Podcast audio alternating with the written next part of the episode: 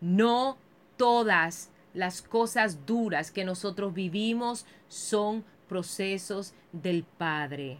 Hay consecuencias de pecado que no se pueden confundir con procesos.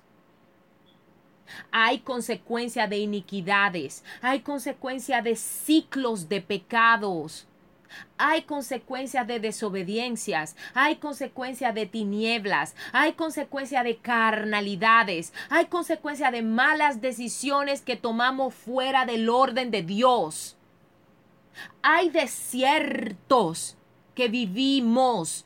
Hay fuegos que no vienen de Dios, que son legalidades que tú y yo dimos no se pueden confundir con procesos. Los procesos son para limpiarnos, santificarnos, madurarnos, hacernos crecer, hacernos fuertes, depender de Dios, amar a Dios, adorar a Dios, cumplirle a Dios, complacer a Dios. Para eso son los procesos. No son para hacerte un baby lindo de papá. Son para que nosotros seamos hombres y mujeres guerreros, amando a Dios por sobre todo, sobre todas las cosas, en todas circunstancia.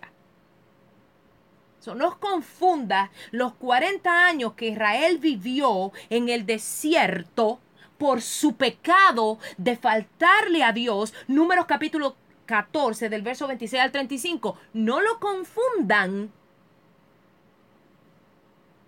con un proceso de maduración, un proceso de quebrantamiento para llevarnos a otros niveles de gloria, de madurez y de carácter en el Padre.